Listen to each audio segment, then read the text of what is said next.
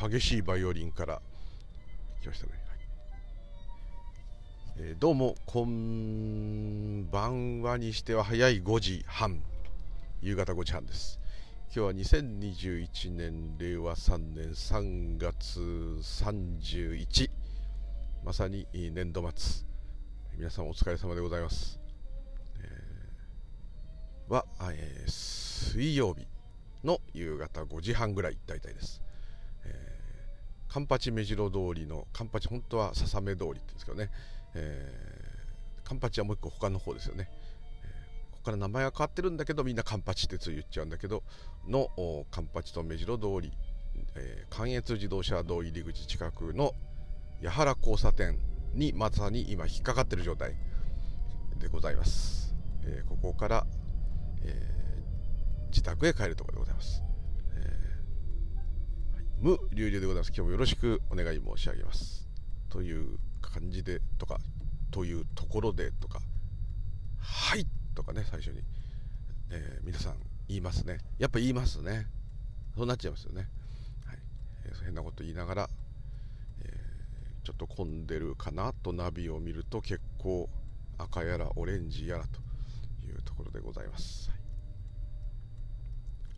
えー、今日はですねって言ってこうねなんか話題があるというんですけどないんですね。で今日はあないんですね。だからこうとりあえず録音というボタンを押してみた感じという大変失礼な状態、まあ、何が何を喋り出すかも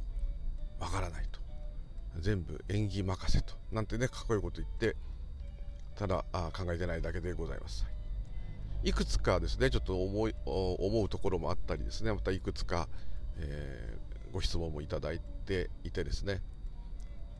えー、まあ、一つああいうね、やたらこう UFO とかああいう話しちゃったんで、えー、それをどうやったら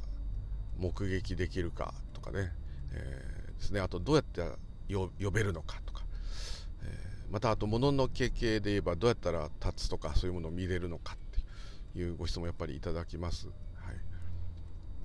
え、それはもう本当ありがたいことなんですけども。残念ながらですねどうしてかは、えー、UFO じいちゃんだった祖父に聞いても多分わからない。でそれも全部縁起ですって言えばそれで一言で済むんですけど、えー前もちょっと喋りましたけどそんなに大したことじゃないですね、何か特別に信じてるとか何かそういうお経とか信号を唱えてるとか、えー、何かそういうのがないのかっていうこともねちょっとお聞き聞いていただいた方もいるんですけども、えー、ないんですね。そういう何かこう呪術とかカジキ等があればいいんですけども、えー、ないもんですから、うん、どうしてかわからないいいんですね。ここに四つ葉のクローバーがあるっていうのもどうしてわかるか分かんなくてですね。でこれがですね例えば四つ葉のクローバーを見つけようと言ってですね、えー、白爪草がいっぱい生えてるところでこう探す作業をしていてですね。でその結果結構見つけられるんであれば何かしらのこう技なんですけども四つ葉のクローバーを見つけようと思ってないっていうかそういうことも何も思ってない時なんですね。もし何かヒントがあるとすれば。何も思ってないですね、えー、そういう逆にこう本当ぼっとしてる時にうん急にこう足元にとかあちょっと右横とか左横とかその地面に釘付けになんかなるんですね。釘付けっていうとなんか見とれてるじーっと見るみたいですけどそうじゃなくてなんとなくそこをこう見た時に、えー、そこにあると。ですので、え、どっかあクローバーがいっぱい咲いてるとこ連れてってもらってほらお前探せって言われたら多分探せないですね。だから非常にこれはまた厄介でですね。うん。それはパワースポットばっか行ってればなんか不思議なものが取れるとかそういう超能力のある方みたいなそういうことは全く多分できないと思いますね。むしろパワースポットかどうかも分かってないでたまたま寄った場所とかの方がいいですかね。だからやっぱ概念があると見えないと。だけど、まあ、日常的にそういうものはあると。どういうものか分かんないけどもあると。いうことを信じているからじゃないかっていう、まあ、分析していただいたありがたいことにしていただいた方もいるんですけども。信じているのかどうかがうーん。えーと、例えばですね、えーまあ、こういうふうにも言えるかもしれませんね。あの、例えば今前をバイクスクーターが走ってますけども、え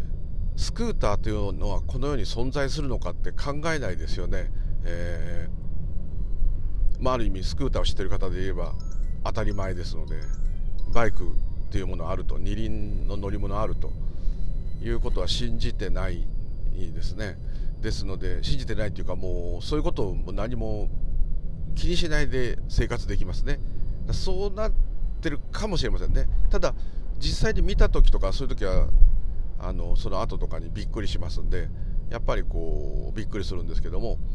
でも例えば、えー、前も言いましたけど山でね野生動物ってやった時と同じような感覚だってちょっと言ったと思うんですけどあれと同じように鹿とか熊とかタヌキとかキツネとかそういうものが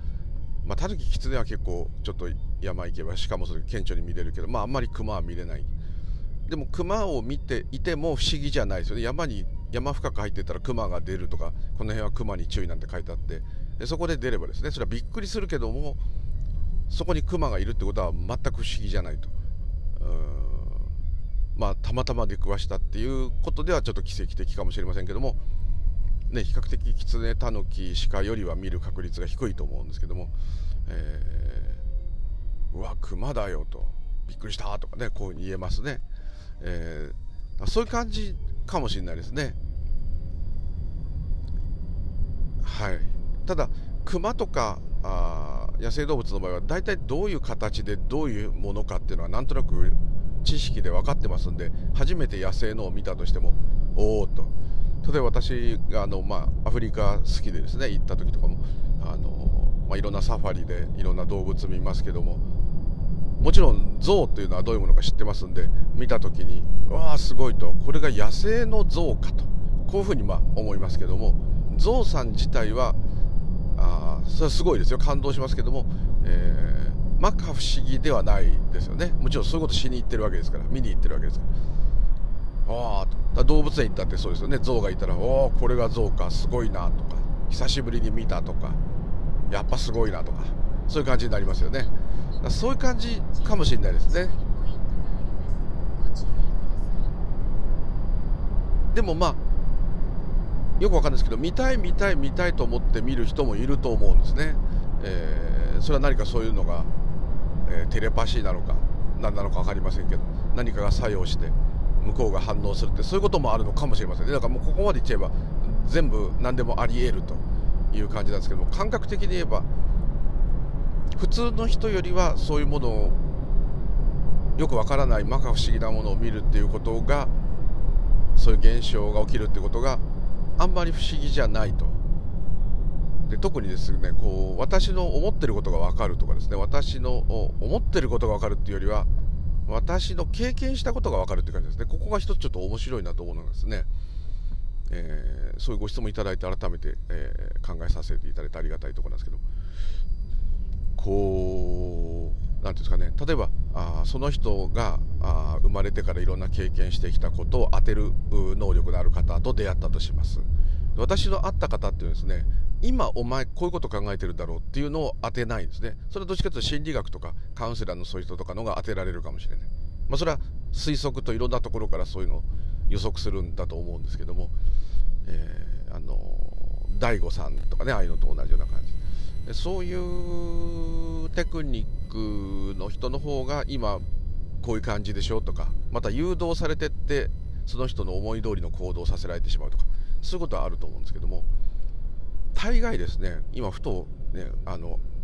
思いついたというか思い出したというか私の過去からの忘れてるような経験も全部当ててですねあそういえばそういうことありましたよとかしかもそれがすごい単純なことじゃないですよね。あなた雨の日にすごい濡れて寒かった日があったでしょとかそういう誰でもありそうなことじゃなくて超ピンポイントで、え具体的でですねそんなのもう私だって本人すら忘れてたよっていうことも全部当てる方いますね、えー、まあ最近目でもないですけど比較的最近目にあった。それでも10年以上前あった方で言えば、えー、あの犬を見るアニマルコミュニケーターという方ですね。それが、えー、双子玉川ですね。玉川高島屋にそういう方がそこのあるペットショップに来てですね。で愛犬を連れていくと、まあ、いくばくかお金取られたと思いますけども、まあ、世界的に有名な人だと。でそれとものすごい有名になっちゃって今そんな値段じゃ見てくれない。私たち5000円で犬2頭見てくれて1時間以上見てくれてその声も全部録音していいと、まあ、そういうあれ。ただまあ向こう英語なんで通訳の人もいるんですけども。で犬を見てですね。でこっちもちょっとどっか疑ってるんでうん特にこうアニマルコミュニケーターっていうとなんか霊媒とかよりさらにこう大変失礼ながら馬疑ってたわけですね、えー、ですけどもうんでその犬はその時うちの犬は競技をやってたんですねあの飛んだり跳ねたりくぐったりするアジリティってああいうのをやってたんですけども、えー、エクストリームって言いますかそれもやってたりとか出てたんですけどもそのそれをすごい喜んでやるとで大体散歩イコール競技の練習みたいになってるとこもあったので、えー、なんかそういうことを言うんじゃないかと思ったんですね。でうちの犬はずっと頭をモヒカンにしてたんですね。ですけどもその時はもう普通の髪型髪型っていうのかなどこまでが髪の毛か分かんないけどそういうヘアスタイルになって普通のヘアスタイルになってそれでえ連れてったんですけどもうん最初にアメリアニマルあアニマルコミュニケーターさんの外人さんキャサリンさんだったかなその方が言うにはあのー、この犬はそのスペシャルな髪型になっていてそれをみんなに笑われたり触られたりするのが好きだったと。なのに今は普通の髪型に戻っちゃってるから、えー、またああいう変わった髪型にしてほしいって言っていると。それはまああの、まあ、犬にそういう概念があるかって言ったらねそもそもちょっとあれですけど。それはこっちの人間の方にむしろそういう感覚がどっかあるじゃないかなと疑ったりいろんなえー、ちょっと普通の人と違って変態ですから変態な見方をしてたんですね。素直に聞きゃいいんですけどね。そうすると向こうはあなたは私の能力を疑っていると、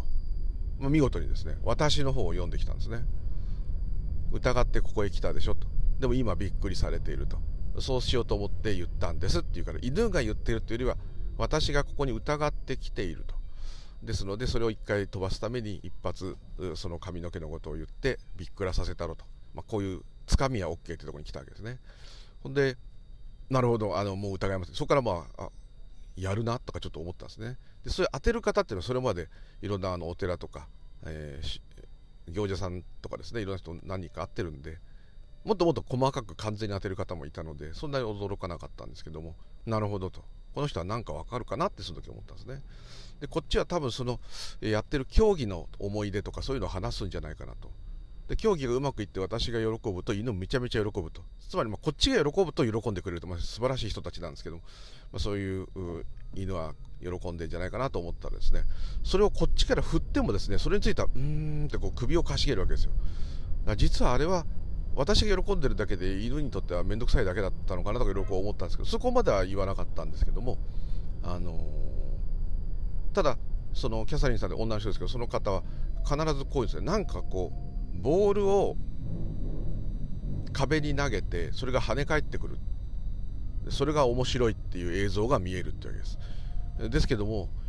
うんボール投げはもちろん大好きですけどもうんあんまりそういうのはないなって。ですっかり実はそういうこといや全開で毎週のようにやってたことを忘れてたんです私が。たまたまです。あまり日常的すぎて忘れてたんです。それで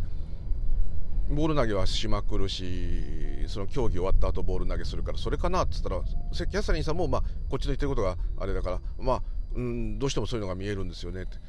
ただこう壁にボールを当てて跳ね返るっていうのがどうしてもイメージだと屋内じゃなくて屋外が浮かんじゃうわけですよ。実は毎週実家に行ってたんですけども今も言ってるんですけど実家に行くと行った時は屋内部屋の中で遊んでるんでちょっとリビングの壁が大きくあるとこがあってそこへボールを投げて要するに地面にボールを投げるとこう壁にボボンってこう反射してボールがポーンと上に上がるとそれをジャンプしてボールをキャッチすると。そうするとうちらがものすごい喜んで褒めたたえるわけですけどやったすごいとかよくやったと。で実はそれが確かに一番その家に着いただけでももう大騒ぎしてその家に向かってる途中で犬って分かりますんでこの道のりはここだと。もうキャーキャーキャーキャー大騒ぎしていくっていう感じで。今もまあその家もそういう運動はできないぐらいの年になっちゃいましたけどそれでも好きなんですね。でそのことすっかり忘れてて、えー、どうも噛み合わないわけですよ。ボール投げではないみたいな。こうバウンドさせてキャッチでまたアウト外してでまたバウンドでキャッチと。どうしても浮かばなくなってきた時にだいぶそこで悶々として、まあ、他いろんなこと当ててくれて、まあ、普通に他その話忘れた頃に急にそのキャサリンさんが私の顔じーっと見るかな気持ち悪いな私のことをリーディングしてるのかとこう思ったら、えー、グランドマザーマザー？グランドマザー？ってこう言ったんです。で私からすれば母ですけども、まあ、犬は孫みたいなもんだと思えばグランドマザーだし、まあ、マザーにしたら年を取ってるって、まあ、そういう感じだったと思うんですけども。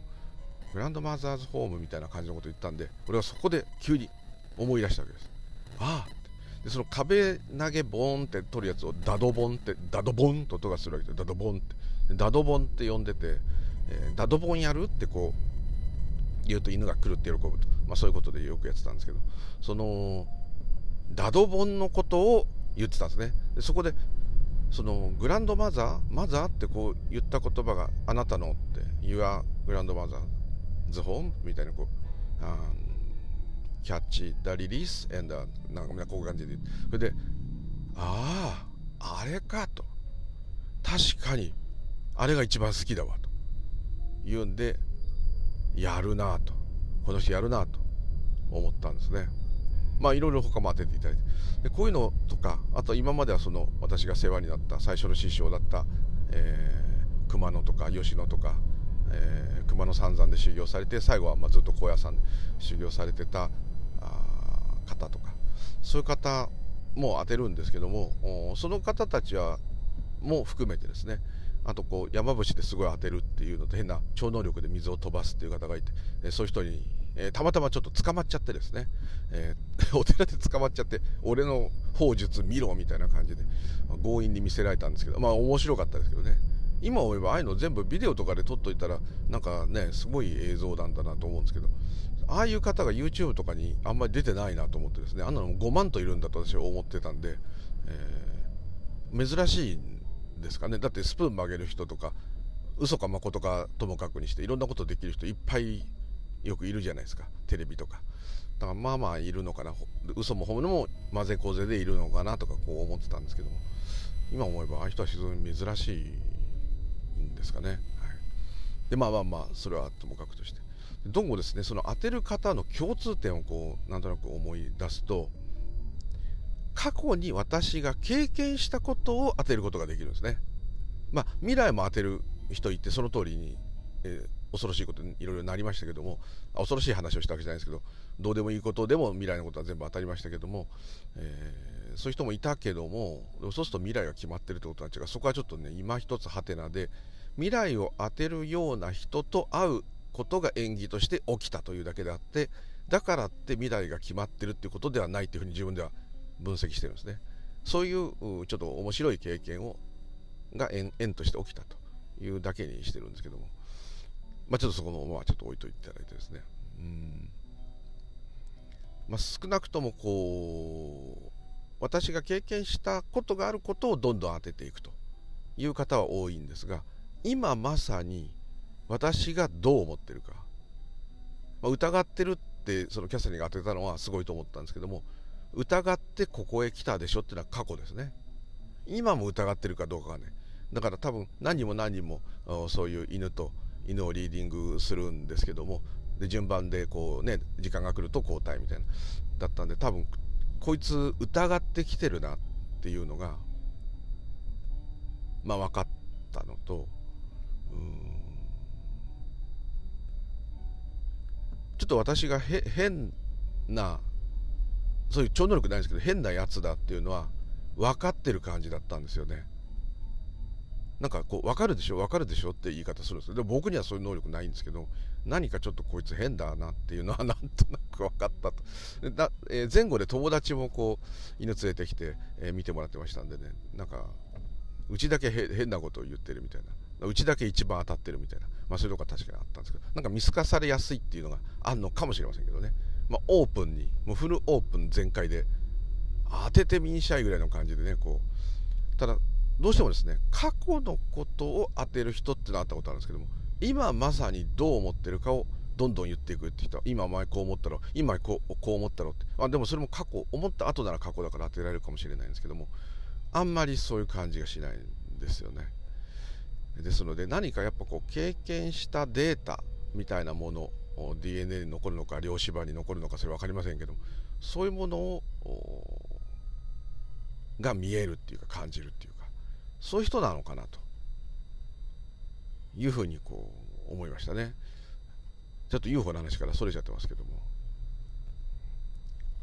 ただまあ本当にもう嘘のように当てる人っていうのはいてですね、まあ、残念ながらその方は亡くなってしまいましたけども。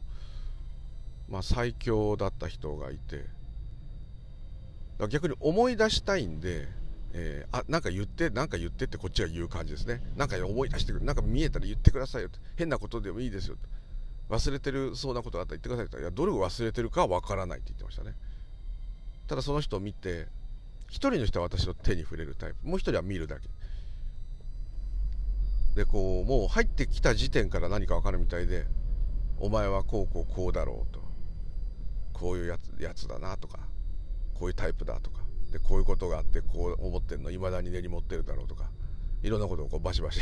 こう。なんかあの催眠術師がこう対抗催眠してって過去に経験したことをどんどん言わせるみたいな、まあ、言ってるのは向こうなんですね。そこが催眠術と違ってこっちが喋ってるならね言わされてるのはいいんですけど向こうがどんどんどんどん喋ってくれるって。ちょっとそういうねなんか脳脳とかそういうところの記憶のとこにはいっぱい本当はデータがパンパンに入ってるのにそれを引き出すっていうのは非常にこう少ないらしいですよね。実際入ってる情報より。だから催眠術とかかけるといろんなことを覚えてて言えるとか。あと意図的に自分で思い出せないようにロックかけてることとかも出てくるとかよく言いますよね。そういうとこも見えちゃうみたいで。うん。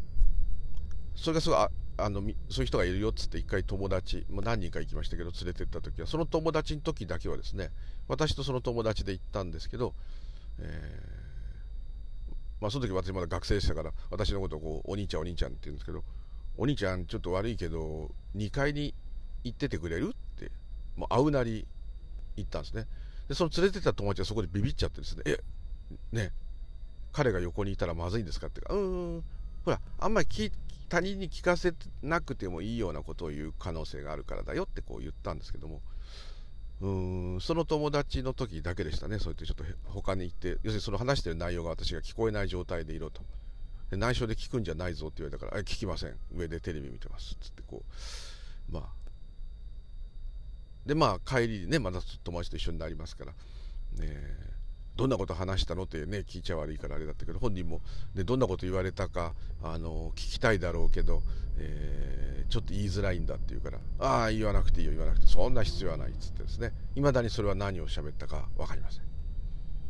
はい、その友達は、えー、ちょっとね左肩肩が悪くてですね。それをそういう病気も治す不思議な能力の方でしたので基本的にはその肩を治しに行ってたんでその時はもちろん一緒にいて肩は良くなってですね、えー、前も話しましたけどもうずっと小学生ぐらいから肩がこう脱臼しがちだったんですけどそのその家に行った時が彼は多分20歳ぐらい、えー、そのぐらいからあ今日に至るまでですね。同い年ですか。らもうやつは1個上かな？56かな？55かな？まあそのぐらいですけど、えー、もう30年以上1回も脱臼してないですね。それは本当奇跡的なんですけどね。それ言うとねそのおばさんに会わせてくれっていう病気の方山ほど出ちゃうんですけどこれはまた不思議なことでですね別にそういう人を知ってるよっていうのは隠してないんですけどたまたま口コミで行った人しかあの家は訪れてないですね。で、まあ、場所は三重県ですけど訪れてないんですよね,、えー、ね深刻な病気とか軽い持病でもちょっと治したいという方いたらねちょっとやってみようっていう人ね、紹介してという人いてもおかしくないんですけども。ただまあその方からね条件を出されててえー、そういう病気の人いたらね連れてきてもいいよと、え連れてきてもいいけどお前も一緒に来いと。必ず。それは約束なんですね。友達だけ行くっていうのは無理で。たった1人だけですね、えー、まず電話で相談するんですけどこういう人がいるんだけど行ってもいいって。だそれはその人だけでもいいよって言った人いたんですね。でまあ行ってですね非常に楽しかったと。病気治すというよりはもうその方と、一晩中喋り狂ってすっごい楽しかったってその行った友達は言ってるんですけどその友達はですね、えー、山岳会に入ってるこうプロの山登りでですね、えー、まあ、すごい山をいくつも制覇した人で、えまあ、それをやってるうちにちょっとスピリチュアル的っていうか、うん、ちょっとそういう筋もんになっちゃってたんですね。で筋もんだったんで多分1人でいいよと。言ってだその家の地図だけ渡して、まあ、当時ねスマホとかなかったですけど、えー、まあ、電話番号知ってるから聞けば駅から近いんで、えー、行きやすいとこなんですけど行ってすごい楽しかったと言ってましたね。もう人生観が変わるような楽しさだったと。二晩かなもう語り明かしたみたいな感じだったんですけど。でまあそういう方一人いましたけどそれ以外はもう本当に、えー、私が一緒に、えね、東京から名古屋名古屋から近鉄で行くというふうに連れて行って連れて帰ると、まあ、帰り僕だけ泊まってその人は帰るってことはありましたけども必ずお前が連れてこいっていう、まあ、こういうことですね。で、えー、1人だけね1人っていうか2人夫婦なんですけどその人たちだけは連れてきてはならないという方いました。でこれはまあまあ、そういう聞きいろんなとこから話がいってですね、まあ、友達なんですけどそれがあのぜひ会ってみたいと。で非常にこう博学な方というか勉強のできる理科系のご夫婦で2人とも理科系でですねまあもう2人とも一流企業をお勤めでですね非常にまエリートというか頭のいい人なんですね。でまあ信仰とかなんかそういうことがないとかあるとかもうあんまあの人は関係なく見るんですけどもその方たちだけは言った時にですねああその人たちはダメだ連れてきてもらってはダメだと言われちゃったんですね。初めてだったんでびっくりしてですね。どうしてって聞いたら、えー、その人たちはね私が何かそういう化け物じゃないけどなんかそういう人間でまあそれでもいいんだけどね。まあ面白がってくるだけだと。特段体が悪いとこもないし悩んでることもないしうーんもうとにかくまあ化け物を見に行くんだと。いうことよと。こう見せ物小屋だと思ってくる感じなんだって。でもそういう人たちでは全くね本当に誠実な、えー、本当におとなしいいい人たちなんですけども。うんいやまさかそんな人たちじゃない。いやそういうねそういう人ではないんだ。人間的にはそうなんだけども。私に対してはあそういう感じで尋ねようと思ってるよと。だったらば、まあ、もっとねお互いにそういう気持ちが分かり合うとか楽しいとかあとは本当に切実になんか病気があるとか悩んでいることがあるとかそういうのがないある人からやっぱ優先したいんで悪いけど今回だけはっつって。で今度ねそれ断るのが難しくってですねうーんと。だからまあ嘘も方便でですね。ちょっとね、えー、行者さん体調壊してるようなんで、えー、会えないんですと言っていつなら会えますかってなったんですけど、まあ、それから何回かね病気治ったとかいろいろ聞かれたんですけど、まあ、なんとなく煙に巻いてで今ではねあの時ね会えたらよかったのにね、まあ、亡くなっちゃいましたからその行者さんが、えー、会えたらよかったと、えー、残念がってますがあだから未だにまあね、えー、ここでは喋っちゃってますけど 向こうが断ったっていうことはまあ言ってないんですね。で向こうもですねこう、まあ、興味本位で行こうとしただけだからあのね、えー、失礼だったからちょうど行かなくてよかったんじゃないかなってこう言ってたんでまあまあそういうね、でもまあ普通にちょっといろいろそういう科学的でも興味があればですねそういう事例があって、えそういうふうなことで、病気が改善したりいろいろ面白かったとか不思議だったっていう話をでその何人かの、まあ、それ全員こう、えー、アマチュア無線当時やったんですけどハムって今やってる人あんまりいないですけどそれのまあ仲間たちだったんですね。だからその中の何人かが行ってるわけですから私も行きたいってなって当然なので、えー、まあ、自然なことだったんですけどね。でもちょっとそういうこともありましたね。まあ、これ全部今シャバの物語の話しててスピリチュアルも何もへったくれもない話してるんですけど、えー、ちょっとなんかいろいろ今思い出してですね、えー、まあ、懐かしいっていうかはい、今また会って話せたらっていう人はもうまさにその方なんですね。あのお寺の、ね、師匠でももちろんいいんですけども師匠ももう亡くなっちゃって。だって私が会った時60過ぎでしたからね。その時まだ私21でしたからね。ちょっとまあそれはしょうがないですけど、えー、それは真言宗高野山派の伝統大アジャリだったですけども、えー、その三重の行者さんは行者さんの中では何々公って大志公の公をやってる人ですから大先達ではあったんですけども。まあお坊さんとは違いますからあれあれだうん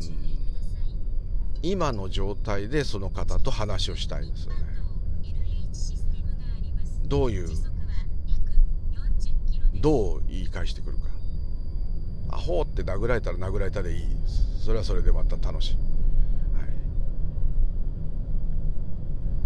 あもうある意味こうシャバなんだけどシャバじゃない話を思いっきりできる人ってなかなかいないんで。でしかも向こうがこっちを、まあ、嫌わないというか共感を持って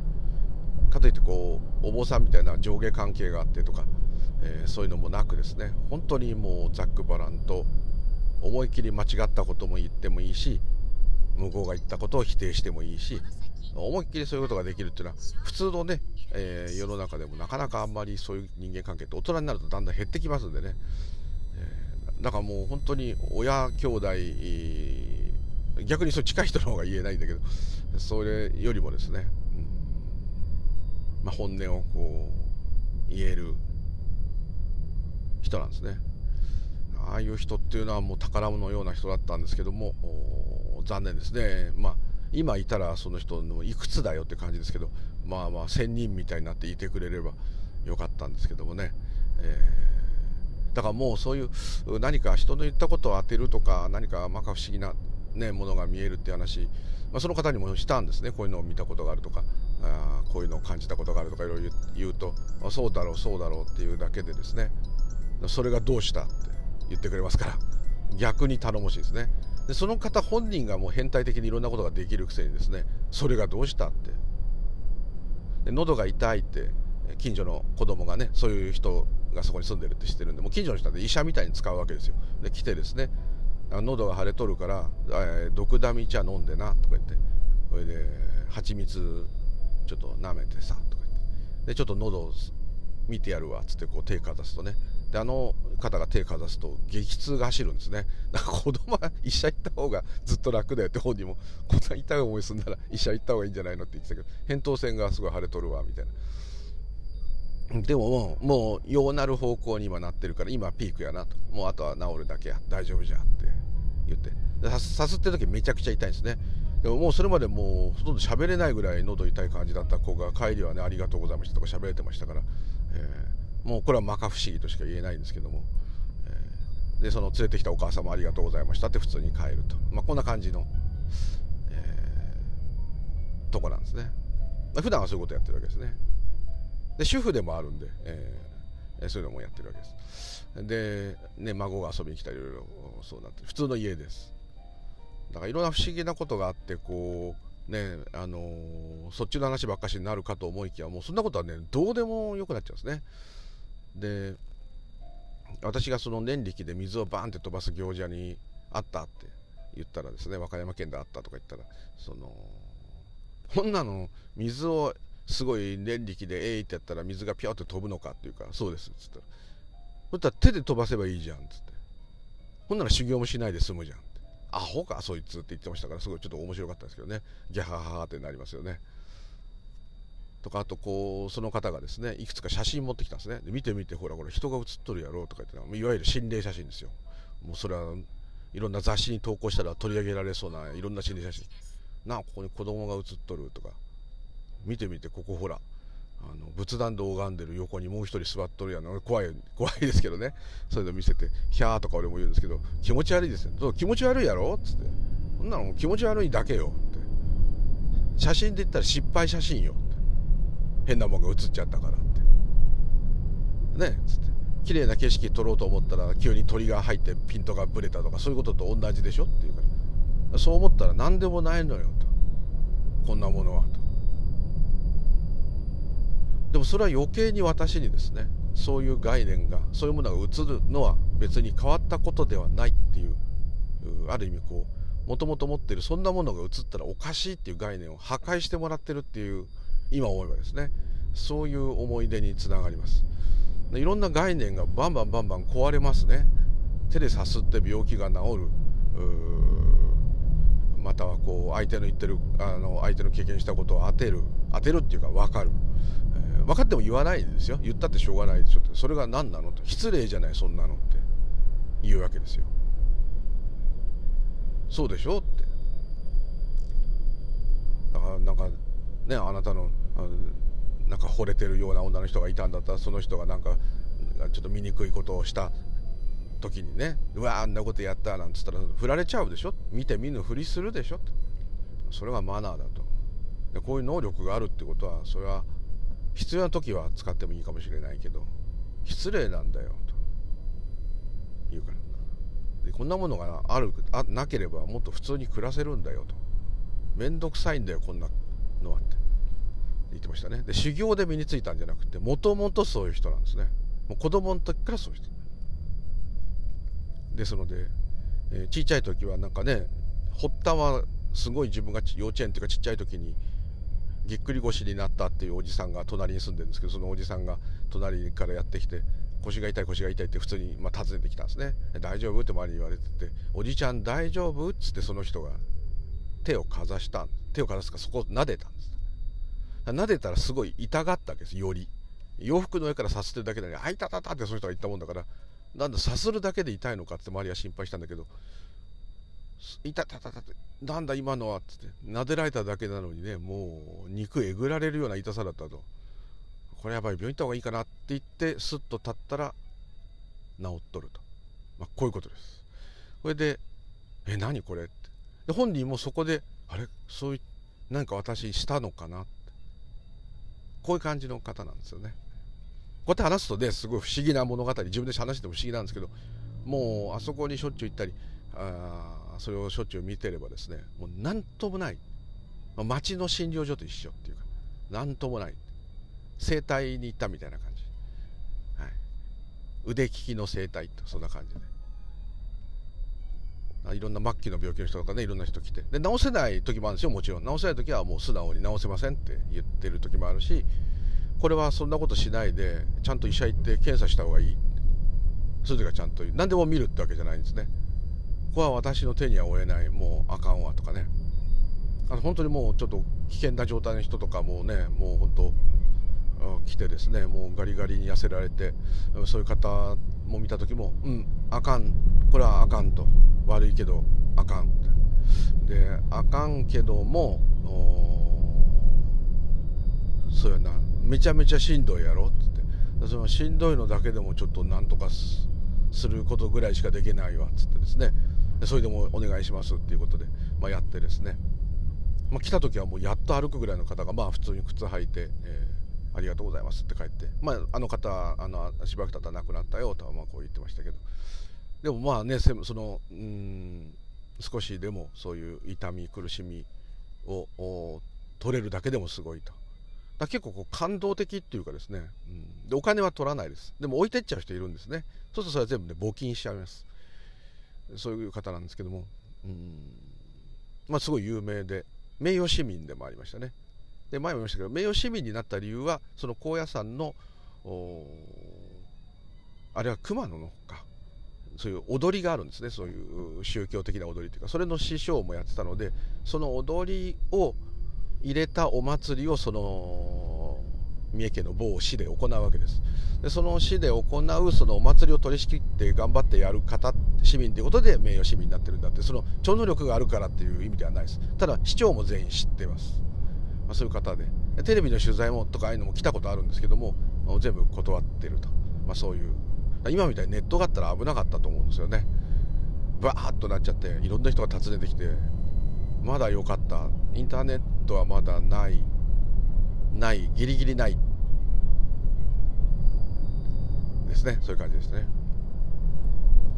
ただですね面白いのはねその方は自分の病気は治せないんですね。自分が風邪ひいたら前も言いました通りパブロン飲んだりですね。ルル飲んだりしてだるいだるいあかん風邪やとか言って治んない。治せないですね。あと欠損した方例えば歯がないとか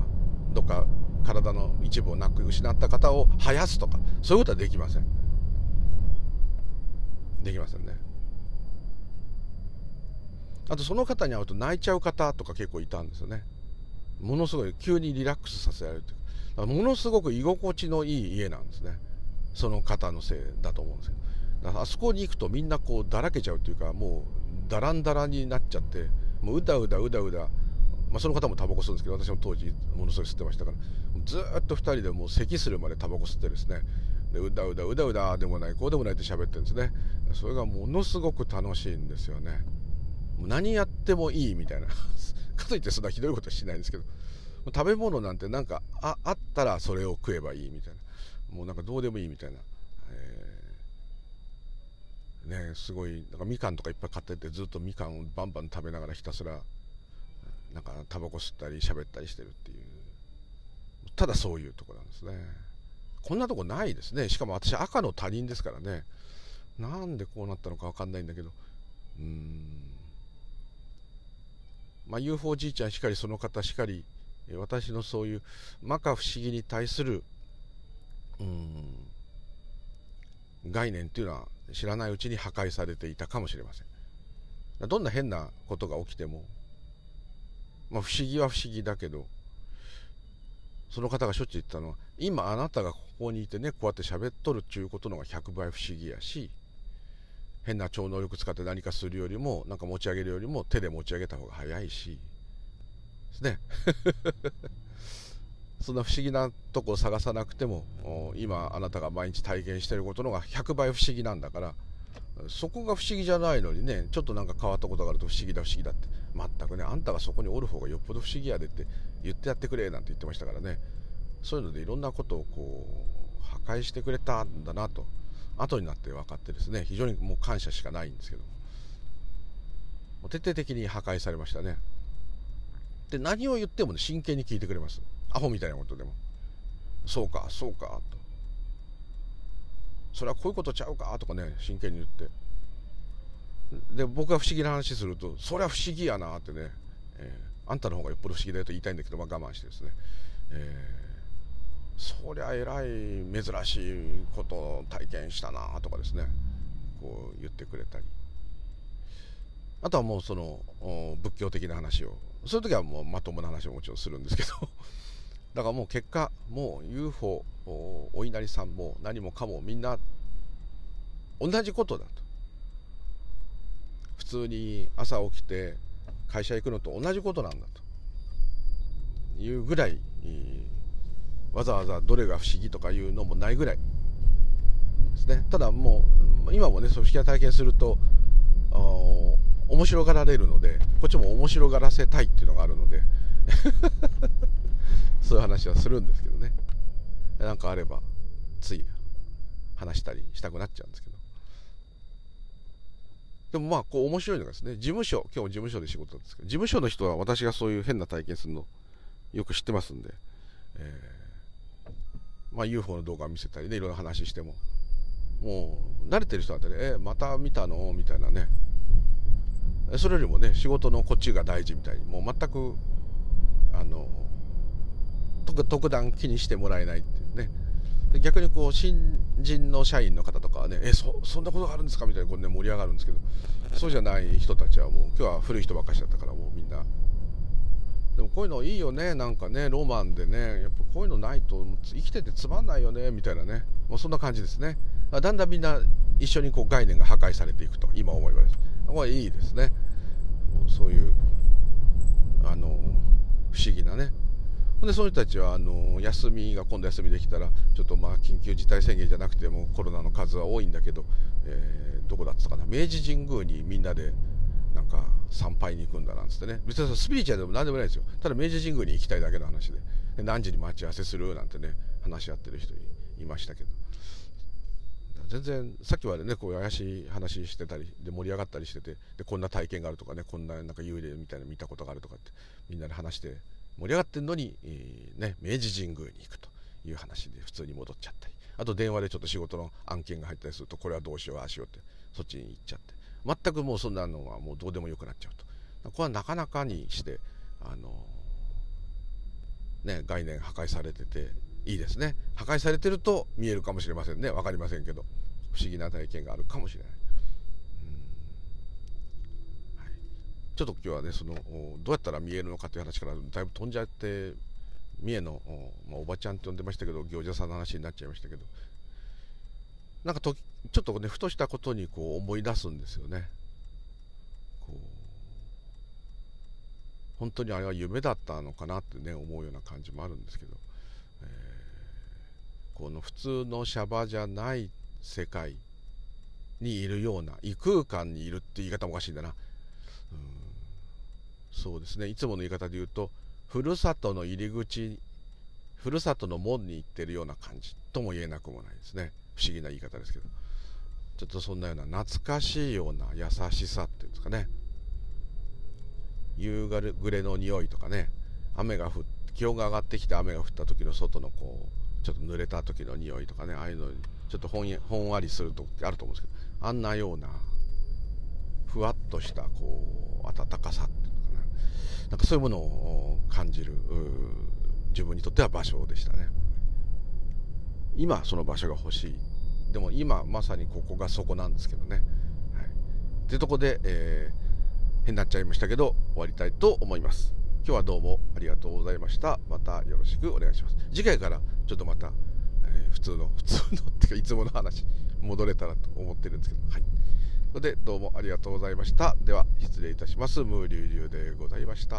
ありがとうございました。